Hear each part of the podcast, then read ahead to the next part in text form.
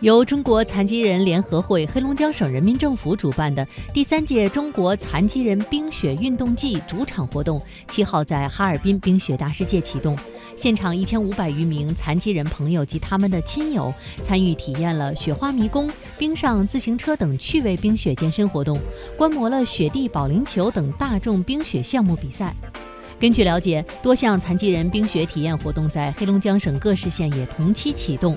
广大残疾人朋友将共享冰雪运动欢乐，了解冬残奥运动知识，为北京2022年冬残奥会助力。